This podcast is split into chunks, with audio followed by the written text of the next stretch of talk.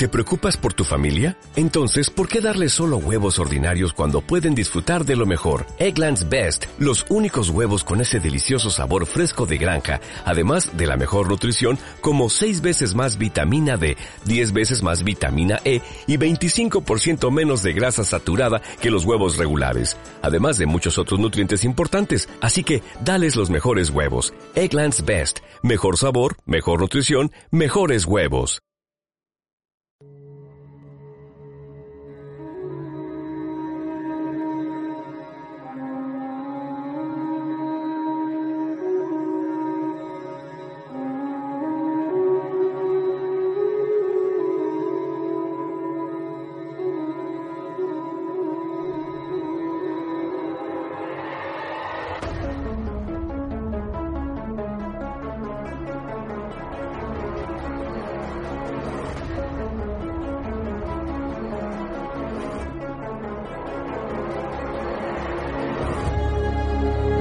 Saberlo todo. Nos da miedo pensar que solo sabemos algo. Pero lo que nos aterra es la certeza de que en realidad no sabemos nada.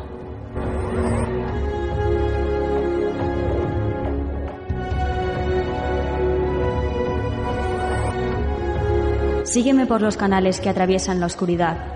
Remaremos sin descanso. Iluminaremos juntos los caminos de la noche, abriéndonos paso por el canal del misterio.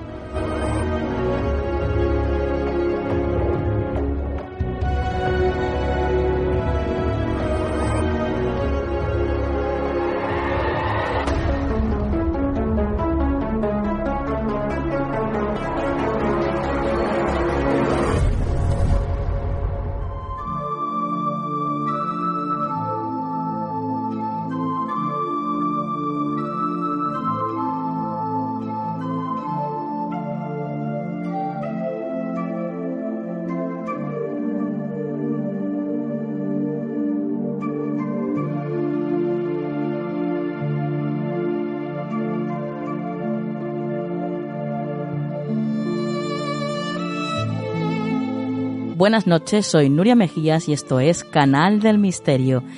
De nuevo, una semana más con todos vosotros. Qué ganitas teníamos de que llegara ya el miércoles a las 7 de la tarde para poder estar juntos, estar en familia.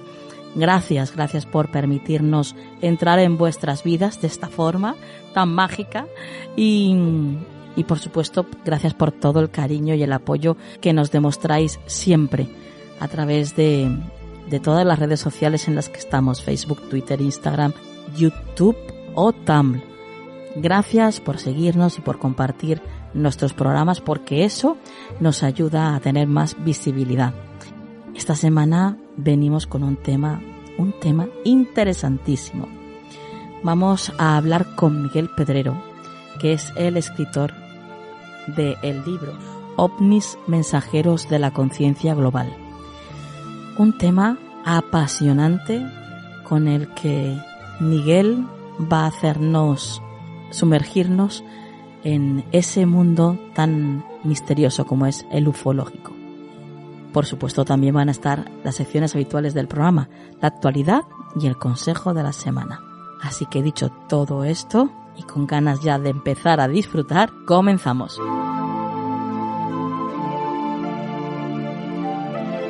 ¿Quieres apoyar económicamente este proyecto? Solo tienes que ir a nuestro podcast en iVoox y darle al botón que pone apoyar. De esta forma tendrás acceso a contenido exclusivo y desde un euro con 99 ya podrás ayudarnos a hacer Canal del Misterio posible.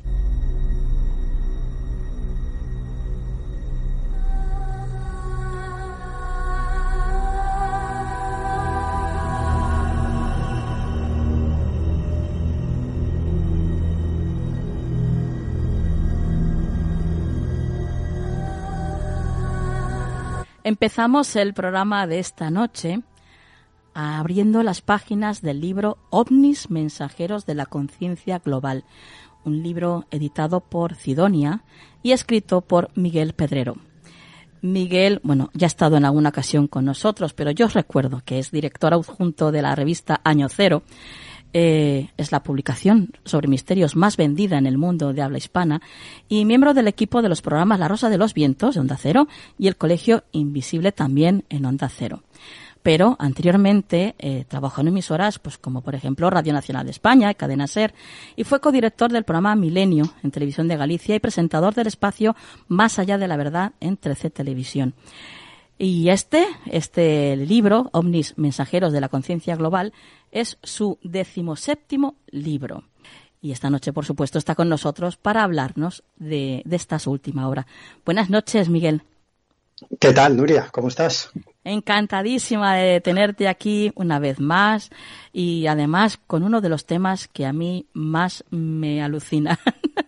me encanta, me encanta el tema ufológico. Sí, sí, sí. Pues yo encantado de, estar contigo, que ya hacía mucho tiempo, creo yo, ¿eh? que no me pasaba por tu programa. Qué bien, qué bien. Sí, la verdad es que se te echaba de menos, ¿eh, Miguel? se te pues echaba de menos porque además ya llevabas unos tres años, ¿no? Sin escribir ningún libro. Más, más, más, casi, casi cuatro años. La gente no sé por qué. cuando saco un libro me dicen, otro más, no paras de escribir. Y no es verdad. No, no sé por qué tienen esa imagen de mí que ando sacando libros continuamente. Y, y no es cierto, porque llevaba ya casi cuatro años sin publicar ningún libro. Madre mía. Además, se dice pronto. Sí, sí, no, se dice pronto. ¿Y cómo pasa el tiempo, Miguel? Sí, sí, no te enteras. Madre mía. Bueno, Miguel, eh, cuéntanos cómo surge el escribir este libro, OVNIS, Mensajeros de la Conciencia Global. Bueno, pues mm, es un trabajo que llevaba realizando durante, durante bastantes años. Fue, diría yo que una, una confluencia de casualidades o de causalidades porque en mi libro anterior, que fue Dios existe, pruebas de una verdad trascendental, ahí me sumergí mucho en, todas las cuestiones que tenían que ver o estaban relacionadas con el asunto de la conciencia, ¿no? ¿Qué es la conciencia y si la conciencia sobrevive a la muerte del cuerpo físico? Y, y claro, mm, aparte de eso, mi tema, al que le he dedicado gran parte de mi vida y gran parte de mis esfuerzos fue el fenómeno ovni. Y cuando estaba ahondando en esta, en esta cuestión, que es para mí es, es el eje central que puede explicar muchas cosas, muchos de los enigmas que nos, que nos apasionan, me di cuenta de que estaban confluyendo una serie de cuestiones, ¿no? de que estaban confluyendo em, algunos documentos y lecturas y algunos experimentos científicos sobre el asunto de la conciencia con el enigma de los ovnis que yo conocía que yo conocía muy bien, ¿no? y, a partir de ahí se trató simplemente de unir las piezas, porque yo la ventaja que tengo es que eh, me he metido en muchos asuntos y sobre todo hago mucho trabajo de campo.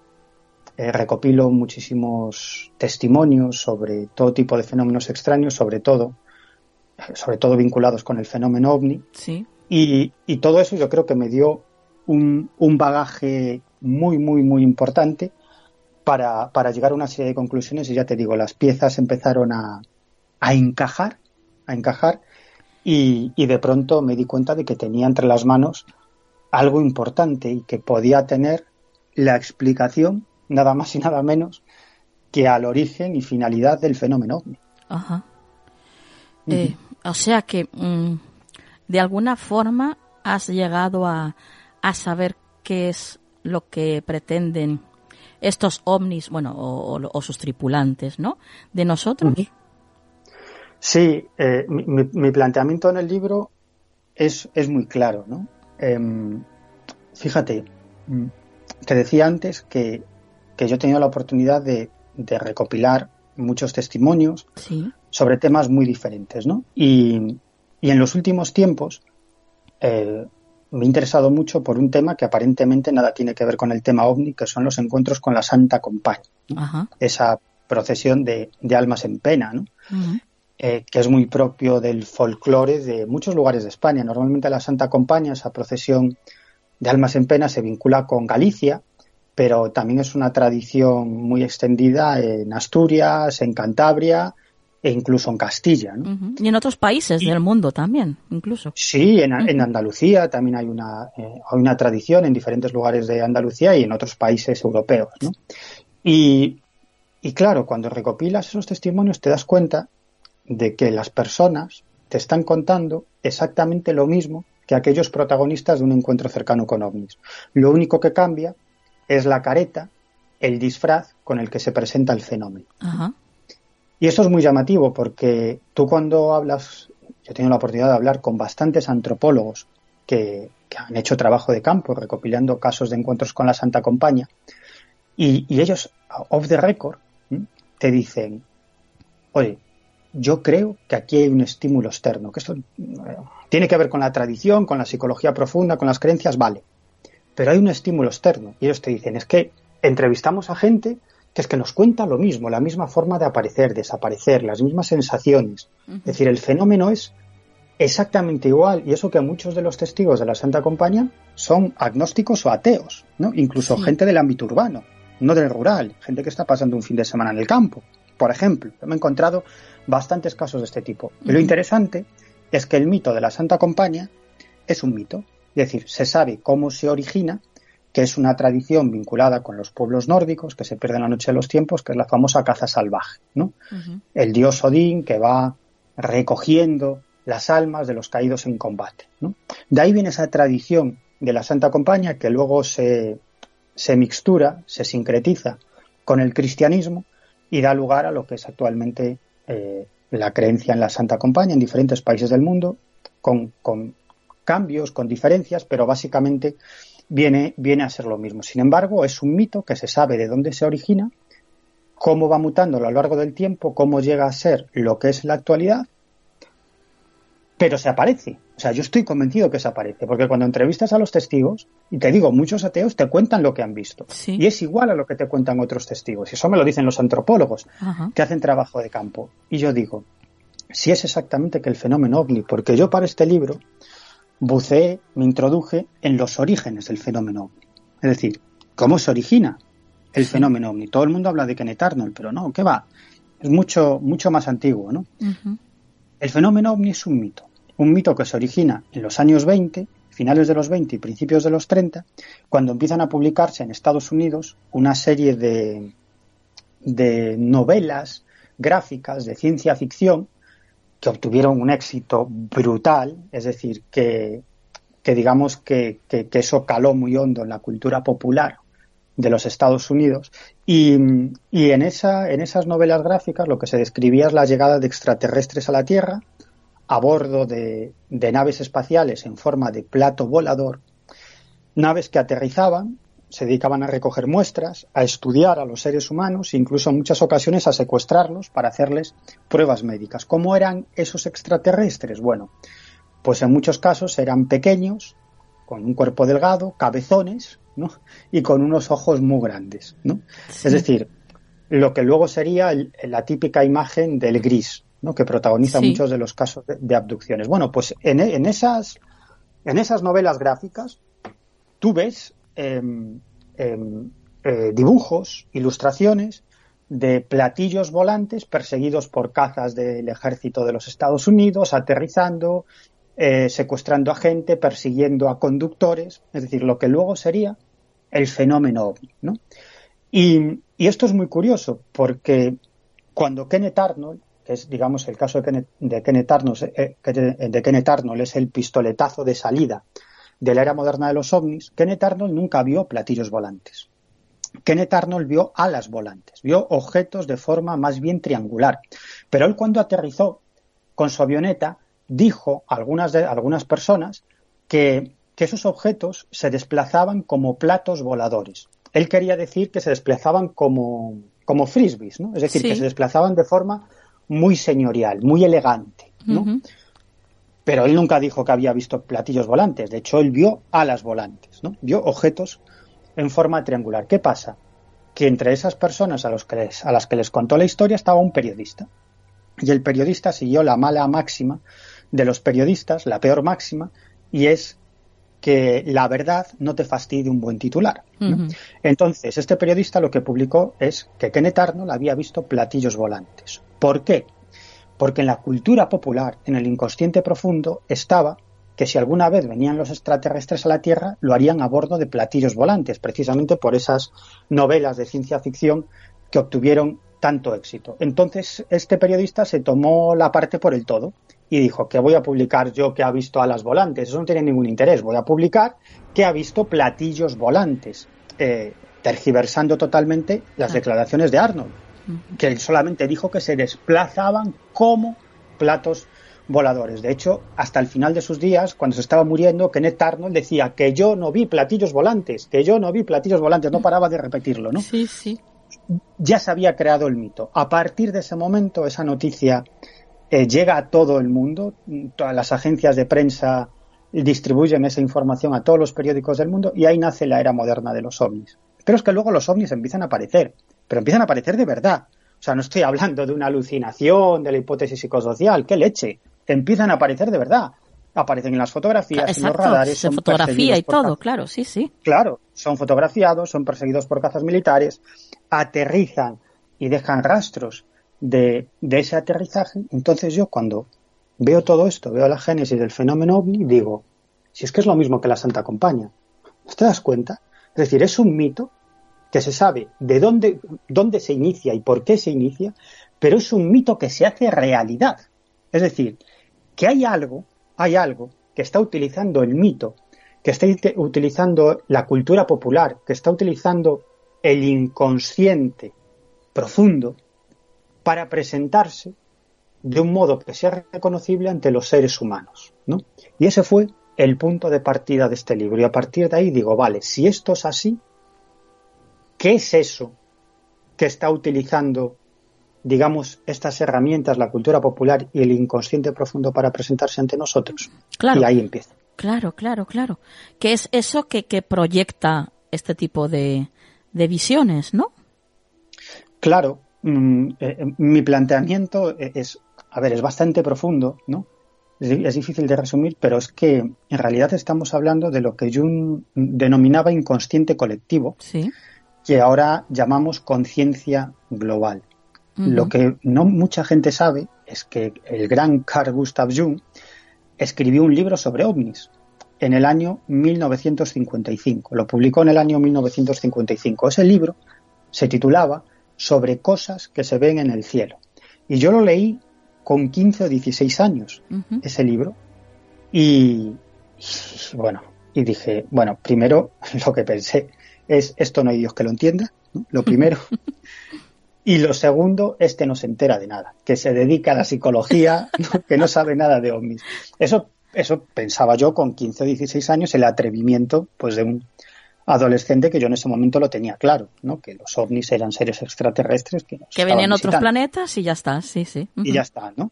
Y entonces, eh, eh, luego, bastantes años después, muchos años después, hace cuatro o cinco años, volví a leer ese libro y dije, caramba, el, idiota no, era, el idiota no era Jung, el idiota era quien estaba leyendo el libro de Jung, que era yo. Claro. claro. Y, y, ahí, ofrece muchas claves. Eh, yo no estoy de acuerdo en todo lo que dice, pero yo creo que abre un camino muy importante. ¿no? Él dice que, que, el fenómeno ovni es como, como una especie de mandala. ¿no? Es como una advertencia a la humanidad de los peligros que debe enfrentar. ¿no? ¿Por qué? Porque en realidad ese fenómeno ovni no sería, él lo plantea como una proyección del inconsciente profundo. ¿no? Claro, en ese momento se sabía mucho menos sobre lo que es hoy la conciencia y la conciencia global, ¿no? Pero aún así tiene un mérito tremendo que hiciera una cosa así en los primeros años del fenómeno ovni, ¿no? Que no había prácticamente información, lo que da cuenta de que, bueno, estamos hablando de un gigante intelectual, ¿no? Claro.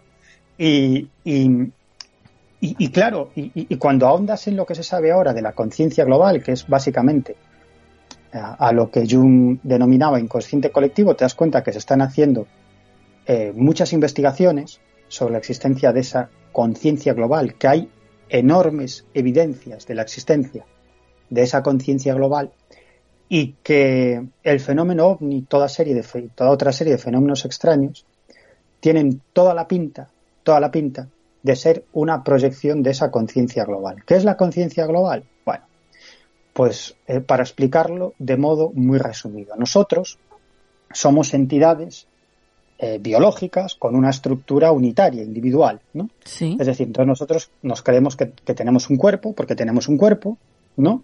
Nos creemos que tenemos un cerebro porque tenemos un cerebro y nos creemos que tenemos una mente o una conciencia, ¿no? Pero toda una serie de investigaciones están dando al traste con esa creencia. En realidad, en realidad, eh, nuestra conciencia no es individual, sino que es una conciencia colectiva, una conciencia grupal. Y nuestro cerebro sería una especie de conector con esa conciencia global. Y claro, nosotros como Vamos, lo que siempre se ha dicho en el esoterismo, que estamos todos conectados, ¿no? Exacto, exacto, exacto. Sí, sí, sí, sí. Es que va, va también muy por ahí. ¿no? Es decir, que todos somos uno, ¿no? claro. Y es lógico, esto conecta con, con la cuántica, ¿no? Porque en el fondo la conciencia y la materia son la misma cosa, es un continuum, ¿no? Es decir, que no existiría la materia si no existieran conciencias que observaran esa materia, ¿no? Esto es así. Es decir, que el principal acto telequinético no es mover un objeto a distancia, es el acto de mirar, porque el acto de observar por parte de una conciencia ordena la realidad. Es decir, esas, esas partículas subatómicas, que son la esencia de la materia, que son a la vez una onda de dimensiones di- infinitas, por denominarlo de algún modo, es decir, que son como Dios, no están en ningún sitio, en todos a la vez, y que se colapsa una partícula cuando hay una conciencia que observa. ¿no? En el fondo estamos hablando de, de lo mismo. ¿no? Pues esa conciencia global estaría, sería, casi te diría, como una especie de egregor. ¿no? Sería eh, la suma de las conciencias de todas las entidades conscientes, ya no del planeta Tierra, probablemente de todas las entidades conscientes que existan en el universo. ¿no? Ajá. Eso da forma a esa conciencia global que en, el, que en, el, fondo sería la estructura del universo. ¿no? Y todos estamos conectados con esa conciencia global. Que es lo que lo tanto, tú denominas en el libro como Dios, ¿no? Claro, que algunos, los religiosos, podrían hablar de Dios, pero normalmente Ajá. cuando hablamos de Dios pensamos en un tipo mayor, claro, anciano, claro. bondadoso, túnica y, lar y largas sí, barbas. Y sí. yo estoy hablando de una estructura profunda del universo. Claro. Eso sería, en todo caso, Dios, que no sería algo externo a nosotros, porque en el fondo nosotros formaríamos parte claro. de esa conciencia global uh -huh. o de esa inteligencia cósmica, ¿no? Si queremos sí. denominarlo así, es decir, que no es algo externo a nosotros, que todos seríamos Dios o seríamos dioses, ¿no? Uh -huh. y, que, y que en el fondo tenemos la sensación de que somos entidades individuales porque tenemos una estructura física individual, pero nuestra conciencia no sería individual, sino que, que nuestra conciencia formaría parte de esa conciencia global. Y aquí es cuando conecto con el tema de la vida después de la vida y, las, y, de las experiencias cercanas a la muerte, que en el fondo no son más que la representación mmm, simbólica e icónica de, mmm, digamos, de, mmm, de nuestra conciencia entrando en esa conciencia global, o nuestra conciencia diluyendo en esa conciencia global, ¿no? Es decir, o volviendo a la esencia de lo que somos, ¿no? Por lo tanto, para mí el fenómeno ovni y otra serie de fenómenos extraños son exactamente igual que mmm, las sincronicidades eh, extraordinarias o las inspiraciones. Uh -huh. ¿no? O sea que a lo mejor es... incluso estos, los círculos de las cosechas, por ejemplo, pueden ser mensajes también enviados por esta conciencia global.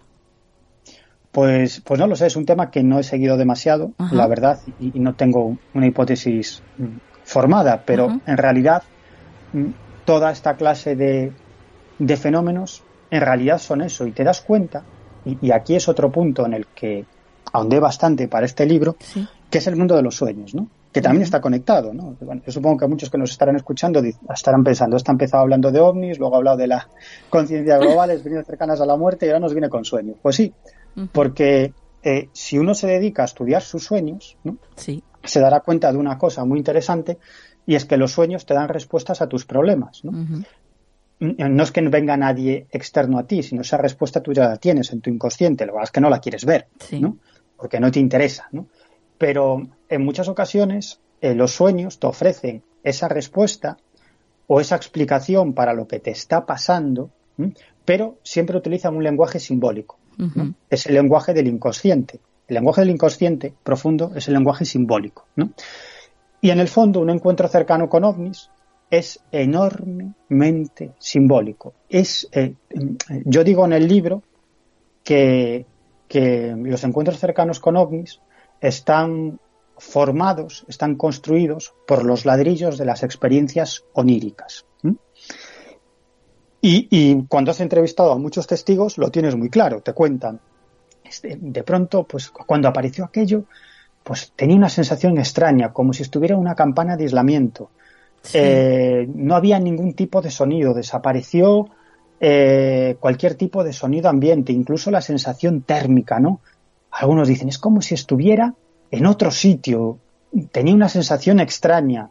Otros te dicen, es como si solamente existiera ese objeto o esos seres y yo, no había nada más alrededor, ¿no? Es decir, cada uno te lo cuenta a tu manera, pero en el fondo te están contando una experiencia que, como digo, está construida con los ladrillos de las experiencias oníricas, sobre todo porque los encuentros cercanos con ovnis eh, en muchas ocasiones son absolutamente absurdos, absurdos, no tienen ningún tipo de sentido. Es decir, ¿qué sentido tiene que aterrice una nave extraterrestre delante de unos tipos y les pregunte, ¿vamos bien por aquí para Huelva? Claro, o tenemos un poco de sed. ¿Dónde habrá una fuente por aquí cerca? O sea, es absurdo. O sea, un tío, si te quiere contar una trola, ¿no? Un grupo de personas te quieren contar una trola que se han encontrado con una nave extraterrestre, no te cuentan que el tío bajó y les preguntó si iban bien por ahí para Huelva. Yo le digo, pero no te estás dando cuenta que lo que me estás contando es ridículo. Claro. Y dice, sí, sí, pero así es como pasó. Coño, que nos preguntaron, que nos preguntamos, nos preguntaron si iban bien por aquí para Huelva, ¿no? Y en el fondo es lo mismo. Y esto conecta con otra teoría, que es la teoría de la distorsión del gran José Antonio Caravaca, ¿no? Para mí uno de los grandes investigadores del fenómeno ovni de todos los tiempos, ¿no? Que yo considero que, es que, que, ha dado en el clavo, ¿no? Ella se ha dedicado a estudiar infinidad de casos de encuentros cercanos con ovnis y a, y a deconstruirlos, ¿no? Y además a estudiar la psicología profunda de los testigos. Y ha llegado a la conclusión de que esos casos de encuentros cercanos, esos encuentros cercanos, en el fondo, esa escena que está contemplando el testigo delante de, él, delante de sus ojos, tiene muchos elementos propios de su inconsciente profundo. ¿no? Y esto es algo espectacular, por eso le llama la teoría de la distorsión, es decir, que el fenómeno ovni no solamente se presenta ante los testigos de un modo que sea reconocible por esos testigos, es decir, que se adapta al contexto cultural de la época, sino que además toma elementos del inconsciente profundo de ese testigo o de esos testigos, distorsiona esa información y la proyecta hacia los testigos. Digamos que para, esa, para que esa visión o esa experiencia eh, tenga un impacto más, eh, más profundo en el, en el, inconsciente profundo de esa persona. ¿no?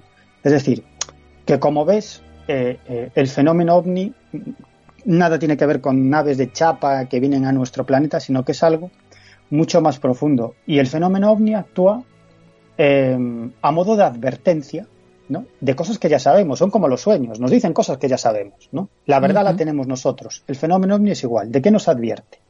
Del peligro ecológico, ¿no? de que estamos destruyendo el planeta. Ese es un leitmotiv en muchos casos de encuentros cercanos y de contactos ¿no? con, con supuestos seres extraterrestres, ¿no? que les hablan de del problema ecológico, ¿no? De, que nos estamos cargando el ecosistema del planeta Tierra, ¿no? que la raza humana, la especie humana puede desaparecer. ¿no? Vale, todo eso ya lo sabemos. ¿no? Claro, tiene un impacto más profundo cuando te lo dice aparentemente un ser que viene de otros mundos. Claro, ¿no? claro. Eh, en los años 50 y 60 y 70, incluso, ¿qué es de lo que advertían los tripulantes de los ovnis? Del peligro de una guerra termonuclear que, podría aniquilar el planeta entero, una guerra termonuclear entre la, Unión, la extinta Unión Soviética y los Estados Unidos, ¿no? Es decir, que en el fondo nos dicen cosas que ya sabemos, exactamente igual que los sueños. Bueno, bueno, bueno. Entonces, em, ¿tú eh, crees que estos eh, seres extraterrestres, eh, bueno, o, o extradimensionales, existen? ¿Existen como tal? o simplemente son una proyección eh, de esta conciencia global y ya está?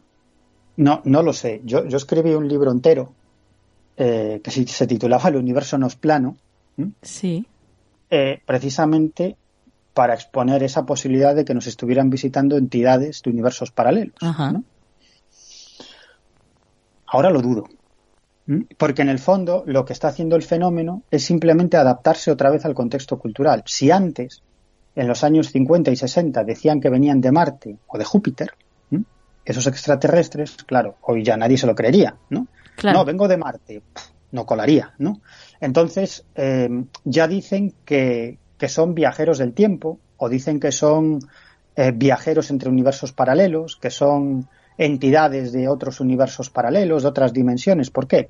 Porque la cuestión de la existencia de universos paralelos ya está dentro de la cultura popular, ¿no? Es decir, la física cuántica ha popularizado muchos de sus conceptos que ya se utilizan, incluso ya han, han permeado el mundo de la religión, de la filosofía o incluso de la nueva era.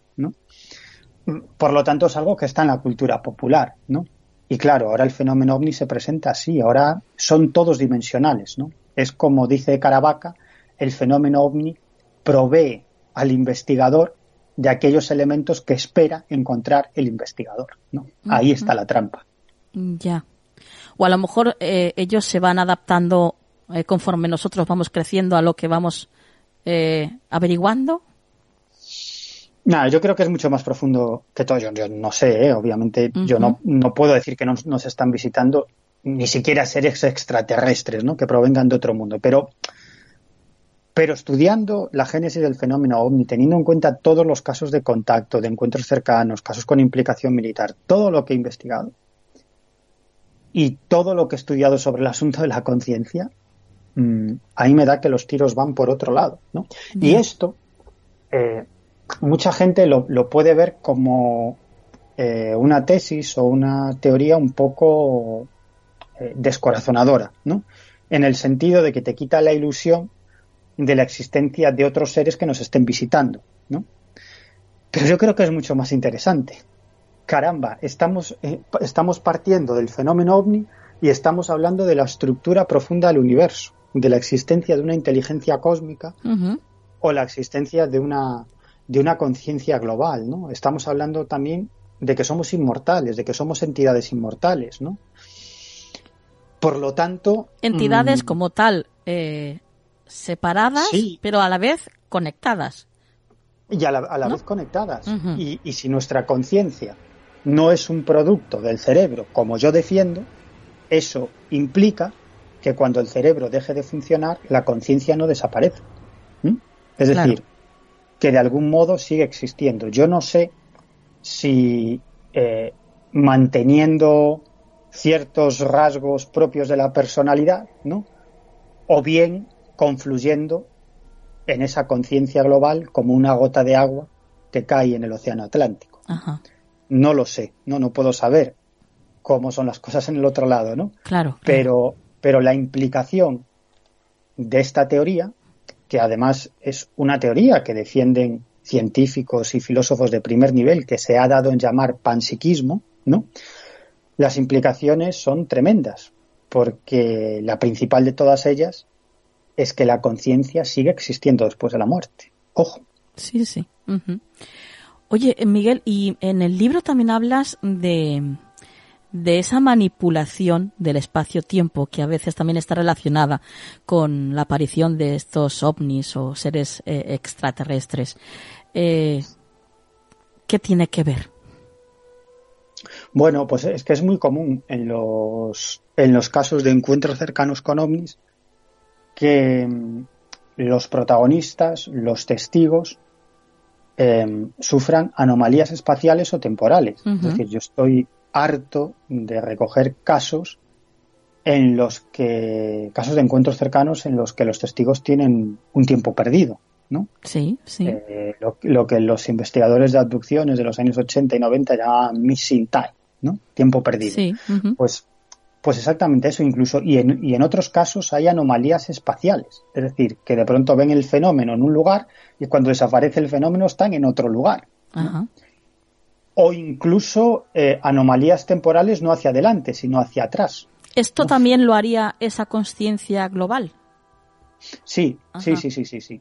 Sí, sí, sí, sí. Es decir, eh, estaríamos hablando de la confluencia de otra realidad en nuestra realidad, digamos, ¿no? O la confluencia de algo en nuestra conciencia, ¿no? Mm, porque claro, es que mm, nosotros tenemos la idea de que el tiempo es lineal, ¿no? porque para nosotros el tiempo es lineal, pero no es cierto. Esto se sabe desde principios del siglo XX eh, con la teoría de la relatividad de un señor que se llamaba Albert Einstein. Una teoría que luego ha sido demostrada con relojes atómicos eh, un montón de veces. ¿no? Es decir, no es una teoría, ¿no? sino que es una certeza. ¿no? Es decir, que eh, el tiempo que nosotros creemos que es lineal depende de una serie de factores, por ejemplo, de la gravedad. ¿no? Dependiendo de la fuerza gravitatoria, el tiempo va más rápido o más despacio, ¿no? O incluso dependiendo de la velocidad, ¿no? Si ahora que tú y yo estamos hablando y estamos sentados, ¿no? imagínate que yo ahora, a la vez que hablo contigo, empiezo a correr por mi salón, ¿no? primero, primero, probablemente no me entenderías lo que te estoy diciendo, pero, pero, en segundo lugar, para mí el tiempo discurre más despacio que para ti, porque yo me estoy moviendo. Claro que es, es eh, es una diferencia imperceptible. De, estamos hablando de una mil millonésima de segundo, probablemente, pero si en vez de moverme a 3 o 4 kilómetros por hora me pudiera mover casi a la velocidad de la luz, a 300.000 kilómetros por hora, pues 7 minutos para ti serían un minuto para mí.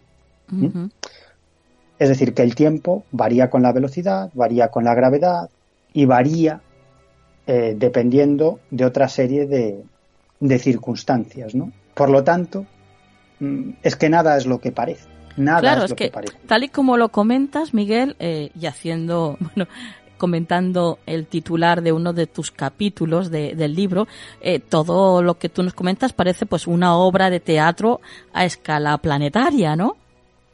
Sí, sí, sí, sí, sí. Eso es lo que, lo que planteo básicamente. Yo creo que ese es el verdadero interés del fenómeno ovni y de otra serie de fenómenos extraños, que es el enorme impacto que genera en la conciencia de los testigos. Sí. Mm, mm, yo, bueno, tengo la suerte, claro, he dedicado gran parte de mi vida a perseguir ovnis, ¿no? Y eso ha hecho que, tuviera la oportunidad de entrevistar a muchos testigos de encuentros cercanos con ovnis, ¿no? Sí. Y, y, claro, es lógico que muchos de mis mejores amigos pues sean gente a la que he conocido entrevistándolos porque han sido testigos de ovnis, ¿no? y, muchos de esos testigos pues acaban convirtiéndose en amigos con los que tienes una relación de amistad, que conoces a sus familias, que te vas a comer a sus casas, que pasas los sábados con ellos, que te vas a tomar copas, ¿no? Sí. Entonces, em, eso me da pie a ver el enorme cambio que se produce en esas personas después de esa experiencia. Se produce siempre una apertura mental. ¿no? Es decir, que de pronto alguien que tiene una vida ordenada, que no piensa en cosas extrañas y se encuentra con algo así, lo primero que piensa es, caray, esto es real. Si esto es real, el mundo no es como yo creo que es, o no es como me lo han contado. Entonces empiezan a intentar informarse, a leer sobre historia, sobre ciencia, preguntan, eh, se ven vídeos de hay como, como una especie de despertar, ¿no? Entre comillas. Exacto, exacto. Sí, sí, sí, sin comillas. Es un despertar de conciencia, exacto. ¿no? Y, y claro, pero no solamente cambian ellos, sino también cambian las personas que, tienen a su alrededor. Claro. Porque influyen en esas personas, en su familia, en sus amigos, en sus compañeros de trabajo. ¿no?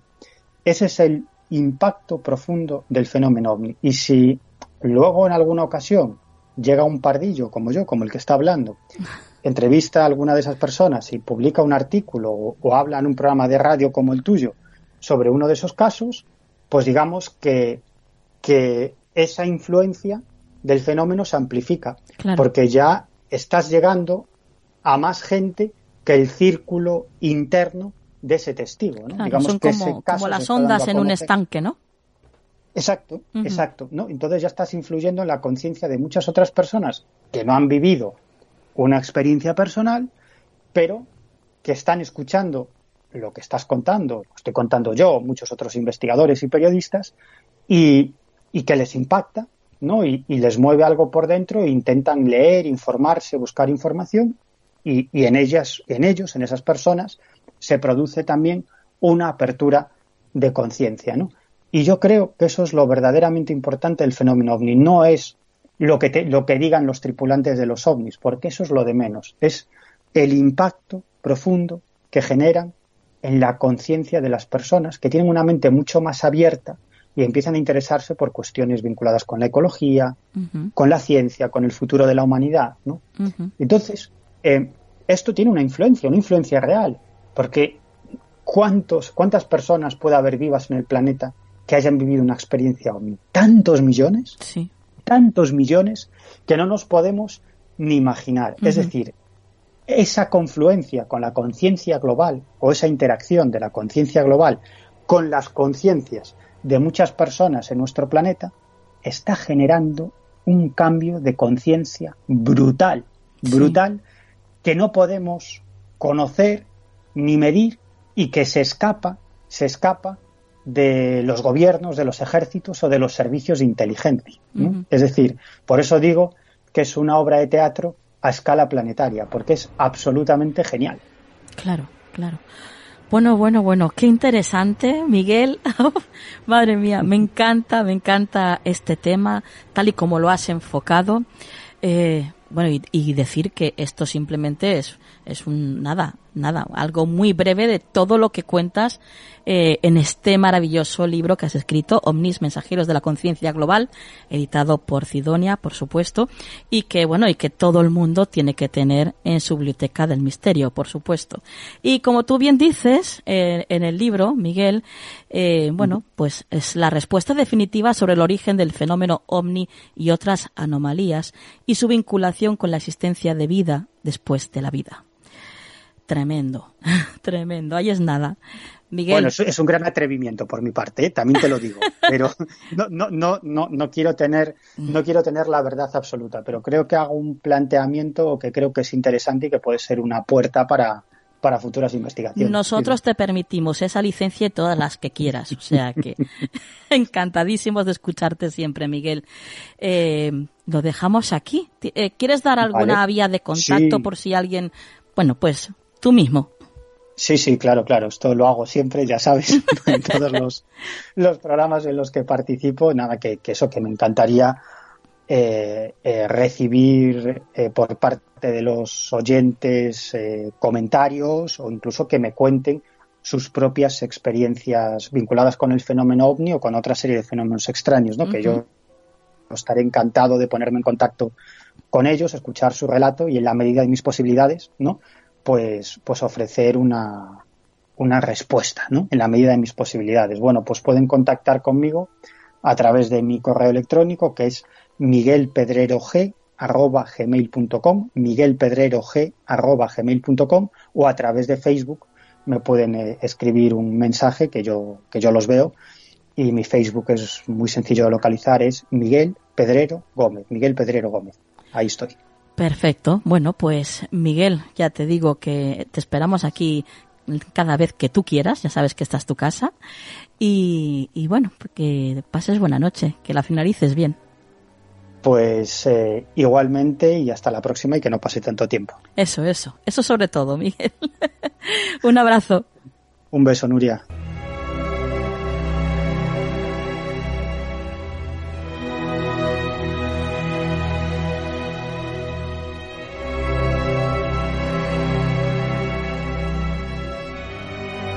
¿Quieres ponerte en contacto con nosotros? Nuestro email, tu rincón del misterio, arroba.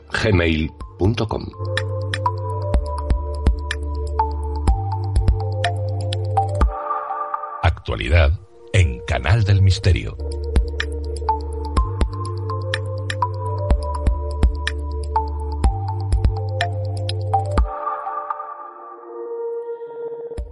Llegamos a la actualidad y ya está con nosotros María Toro. Buenas noches, María. Buenas noches, Nuria. Comenzamos con el primer titular que nos traes esta noche. Dice así, según un nuevo estudio, los vikingos no eran todos rubios y escandinavos. Sí, Nuria, al menos eso parece. Porque si pensamos en los vikingos, seguramente, dadas las series y películas que hemos visto, incluso lo que hemos leído, los imaginamos robustos, con los típicos cascos con cuernos, guerreros, rubios, de ojos azules, es decir, como los escandinavos actuales. Sin embargo, según un estudio publicado en la revista Nature, nos demuestra que la realidad es muy distinta. Una secuenciación de ADN de 440 esqueletos vikingos de sitios arqueológicos esparcidos por Europa y Groenlandia deja claro que la identidad vikinga no se limitaba a las personas con ascendencia genética escandinava. De hecho, muchos portaban ADN de gentes procedentes del sur de Europa y de Asia eh, antes de la era vikinga, por lo que no es de extrañar que tuvieran pelo castaño y ojos marrones. También se ha descubierto que el concepto de vikingo, es decir, lo que es la identidad vikinga, en realidad no se limitaba a las personas con herencia genética de pueblos escandinavos, ya que las poblaciones de Dinamarca, Noruega y Suecia presentan cada una firmas genéticas diferentes. Eh, otra curiosidad que se ha descubierto es que varios famosos enterramientos en Escocia, que se atribuían a invasores, son en realidad individuos locales que asumieron identidades vikingas y que fueron sepultados como tales. Eh, para los autores, estos resultados cambian la percepción de lo que es realmente un vikingo y los libros de historia tendrán que ser actualizados por esto. Y continuamos con Descubren en Rusia un oso de las cavernas de la Edad de Hielo. Sí, Nuria, fue descubierto por unos pastores de renos en el Ártico y ellos luego transfirieron el derecho a investigarlo a la NEFU, que está a la vanguardia de la investigación sobre mamuts lanudos extintos y rinocerontes.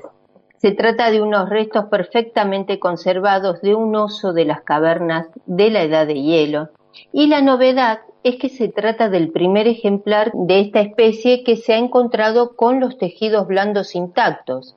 Es decir, antes de este descubrimiento solo se había logrado desenterrar huesos de osos de las cavernas, pero este espécimen tiene intacta hasta la nariz, está completamente conservado, con todos los órganos internos en su lugar.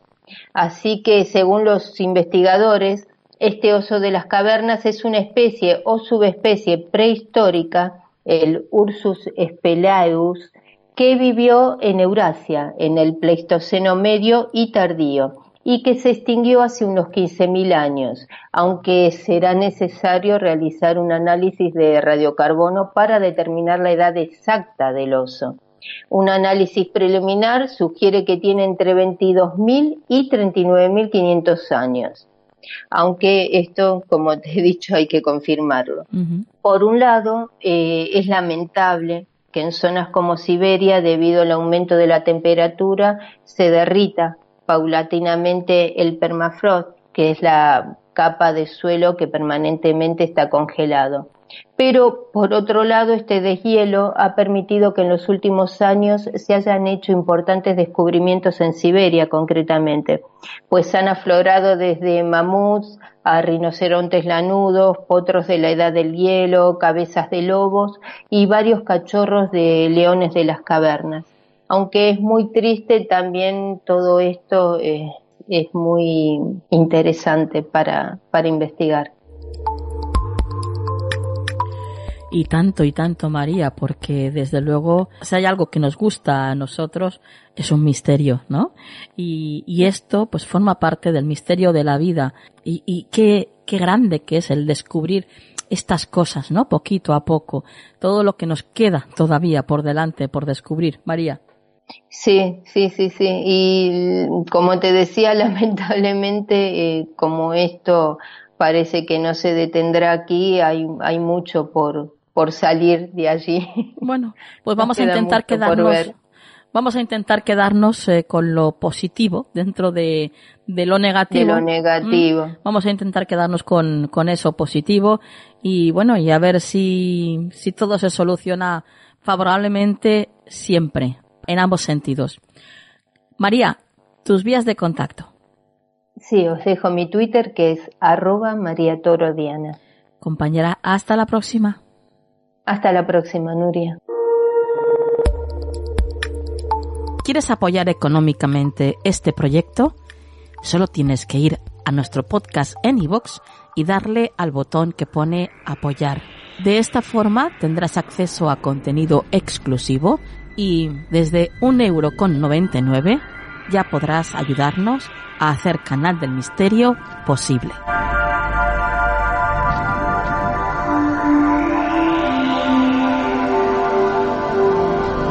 Consejo de la semana en Canal del Misterio.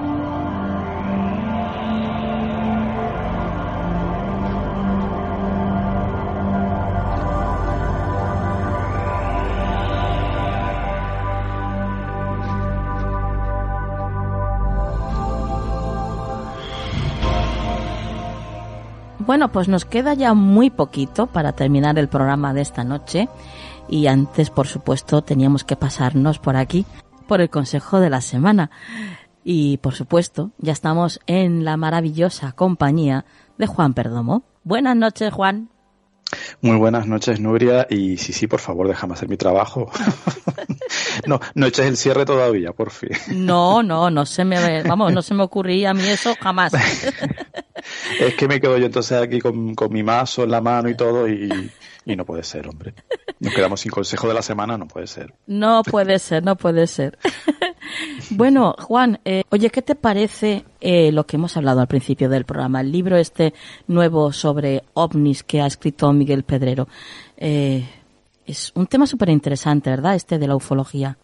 Pues la verdad, Nuria, que es un tema muy interesante, pero debo son pocas las personas que a mí me despiertan ese interés. Es decir, como temática me llama mucho la atención, pero no sé si es porque hay mucha sobreinformación o mi sensación siempre ha sido como que hay gente que dispersa mucho el fenómeno, ¿no? Y en el caso de Miguel Pedrero, pues sí, es una de las personas que a mí consigue meterme eh, de hecho, el libro lo tengo pendiente, me lo leeré. Consigue meterme en, el tema y consigue meterme en el fenómeno, que ya te digo, de por sí es interesantísimo, pero quizás se ha deformado un poco, ¿no? Por tanta gente que se dedica al tema ufológico. A mí me ha encantado, me ha gustado mucho escucharle y ya digo, tengo el libro pendiente, indudablemente. Sobre mm. todo, mm, por ese aspecto, ¿no? Con que lo relaciona el tema, eh, esa relación que hace con, con que sean mensajeros de, de la conciencia global, ¿no?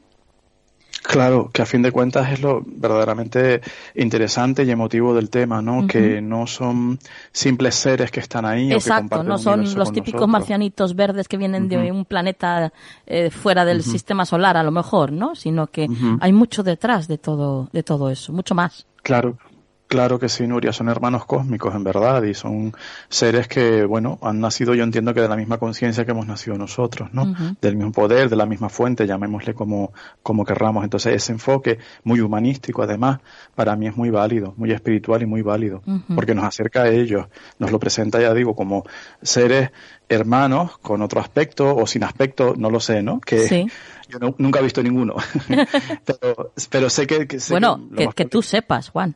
Yo sepa, Porque se supone que están entre nosotros ya, ¿eh? Sí, cierto, cierto, pero que yo, de que yo haya sido consciente, no. Entonces ya digo, pues eh, seguramente muchos de ellos tendrán un aspecto totalmente distinto al nuestro, pero es que eso no los hace menos válidos o menos, entre comillas, humanos, ¿no? ¿Cierto?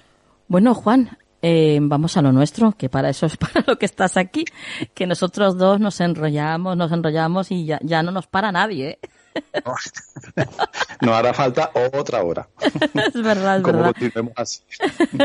bueno, pues vamos a, a por el consejo de esta semana que va a ser a través de tu tarot. Sí, el tarot de Marsella, que como te decía fuera de micros, para mí es el tarot, mayúscula. Sí. Muchos, pero este es mi súper preferido, así que vamos a ello. Perfecto, pues vamos a ver qué nos dicen tus cartas para la semana que viene, Juan.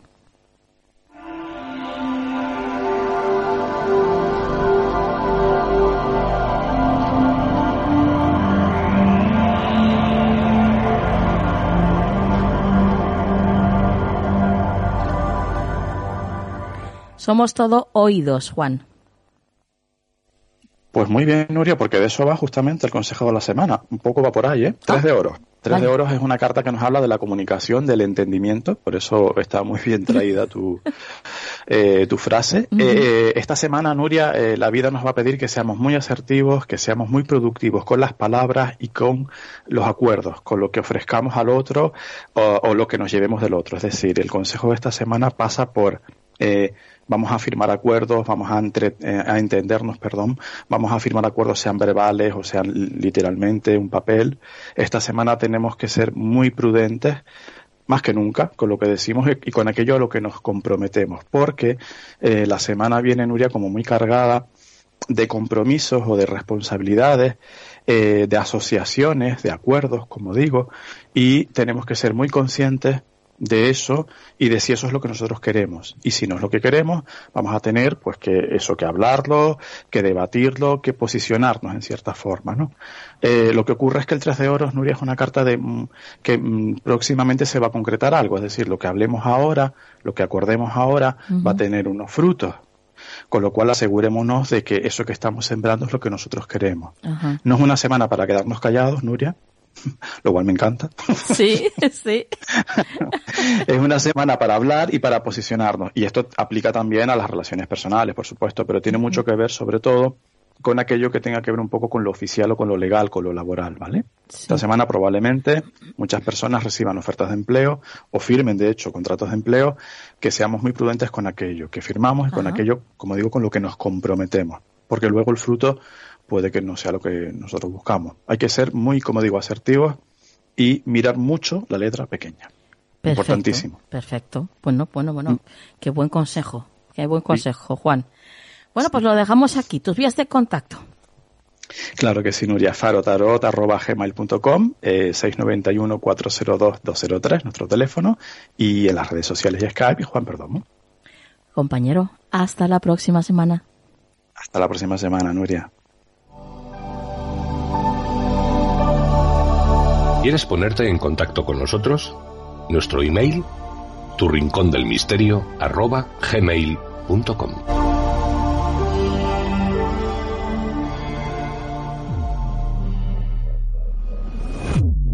Y llegamos ya al final del programa de esta noche.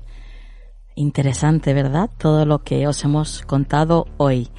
Ya sabéis que siempre estamos ahí dándolo todo para encontrar lo último, lo más novedoso, para traeroslo a todos vosotros. Y que como siempre, todos aprendamos, porque en esto estamos todos. Todos seguimos el mismo camino. Todos estamos aquí para compartir el mismo planeta y para vivir casi, casi, casi hasta las mismas experiencias. Así que gracias por estar en este camino tan maravilloso junto a nosotros. Y ahora os voy a dejar con la frase de la semana, que además hoy es muy corta, pero muy rotunda. Ya veréis. Comprenderlo todo es perdonarlo todo. Que la luz esté en vuestras vidas. Hasta la semana que viene.